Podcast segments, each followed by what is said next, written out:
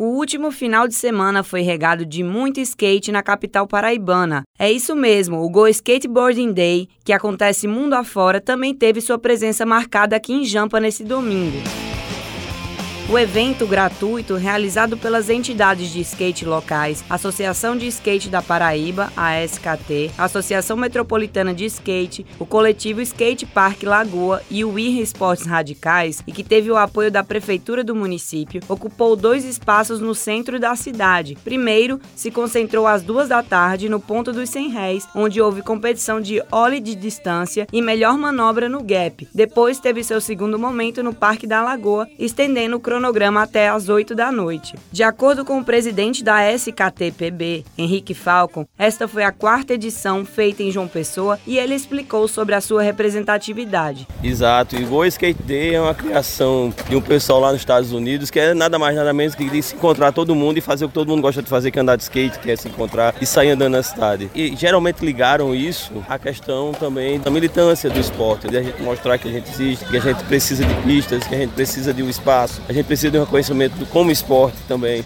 Mas acredito que uma das partes mais emblemáticas do evento foi a skateata do ponto dos 100 réis até a lagoa, passando por baixo do viaduto Damásio Franca, até chegar na pista do skate park.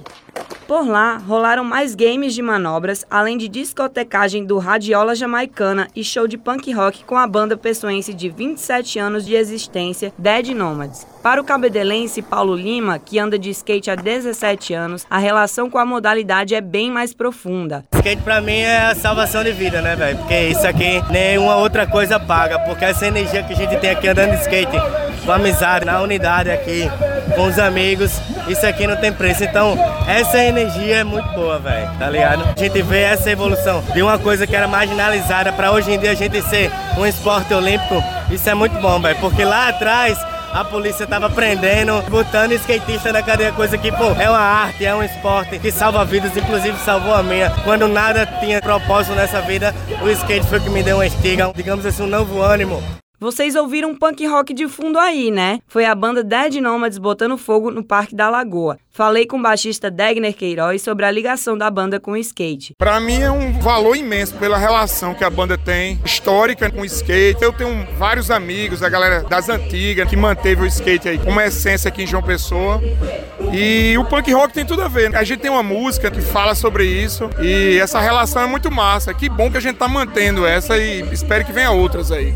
O nome do dia foi o skatista de Pedras de Fogo Romarinho, de 19 anos. O danado ganhou todas as disputas de manobras e ainda fez um pé de meia. Então, eu não sei quantos anos mesmo faz com ando de skate, mas eu ando de skate desde os meus 7 anos por aí. Sempre parei, voltei, parei, voltei. Quem me a andar de skate foi meu tio, Romário. Não ando de skate todo dia por causa das atividades do dia a dia, mas todo domingo eu tô no rolê de skate. E é isso, é muita emoção andar de skate, diversão e é isso.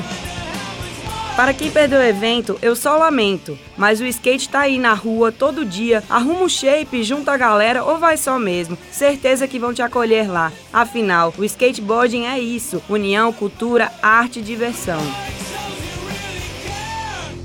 Com edição e sonorização de Ana Clara Cordeiro, Raíssa Guilherme para a Rádio Tabajara, uma emissora da EPC, empresa paraibana de comunicação.